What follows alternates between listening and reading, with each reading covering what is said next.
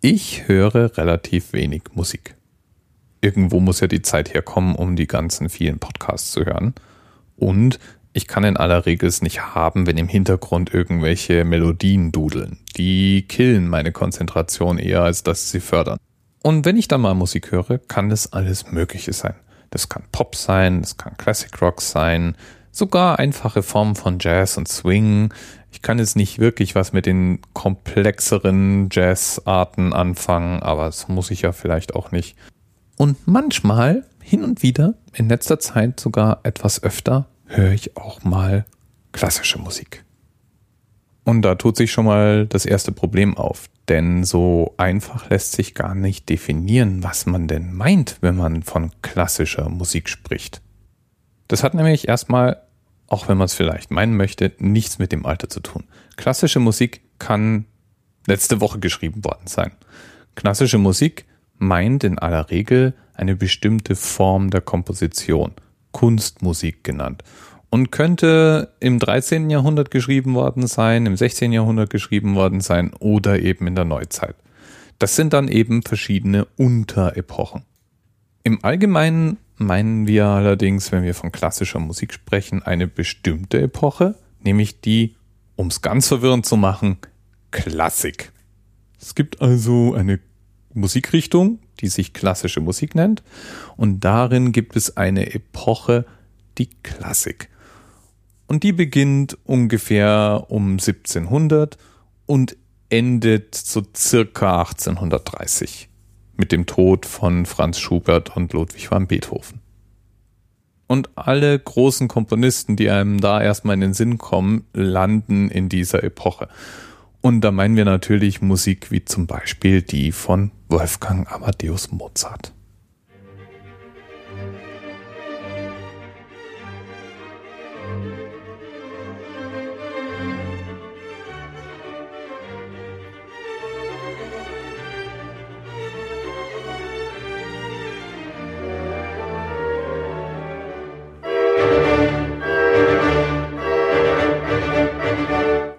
Meine Herren, der Typ war produktiv.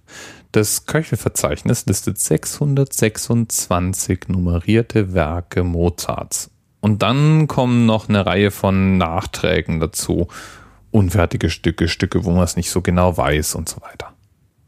Und all diese Werke stehen eben im besagten Köchelverzeichnis. Und das heißt nicht von ungefähr so. Das trägt den Namen seines Herausgebers, des ersten, der es zusammengestellt hat, Ludwig von Köchel der war ein brennender Mozart-Fan und hat alles gesammelt an Fakten und Musikstücken, was er über Mozart irgendwie zusammentragen konnte.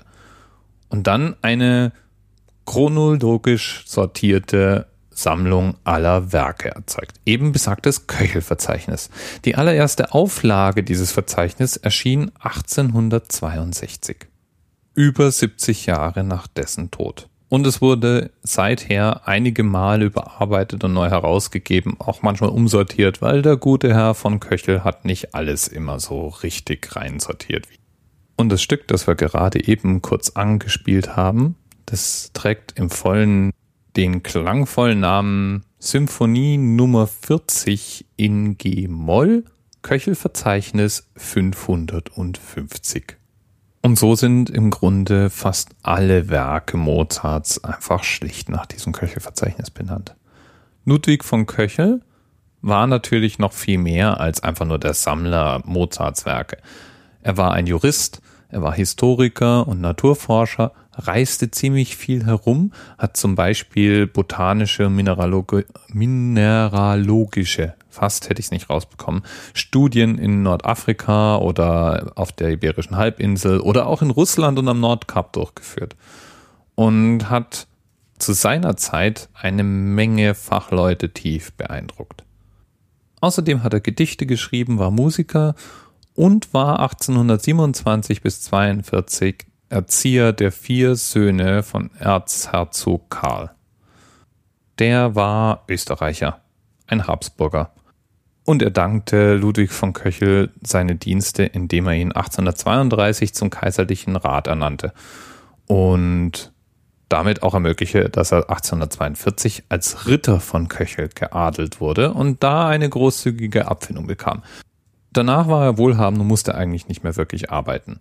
Trotzdem war er noch eine Weile Schulrat in Salzburg und kehrte irgendwann dann nach Wien zurück, wo er dann sich ganz seinen privaten Neigungen widmete. Eben besagte Studienreisen und so weiter. In Wien war er Mitglied im Mozarteum als Musiker und fing eben dann auch an, die Werke Mozarts begeistert zu sammeln und zusammenzutragen. Tja, und natürlich, dem heutigen Episodenanlass angemessen, gibt es eine 98 im Köchelverzeichnis. Und mit der schließe ich jetzt die heutige Folge. Es ist die Symphonie KV 98, F-Dur, die nach heutigem Kenntnisstand wahrscheinlich nicht von Mozart, sondern einem unbekannten Komponisten geschrieben wurde. Aber das ist ein unbedeutender, nicht so wichtiger Schönheitsfehler. Bis bald.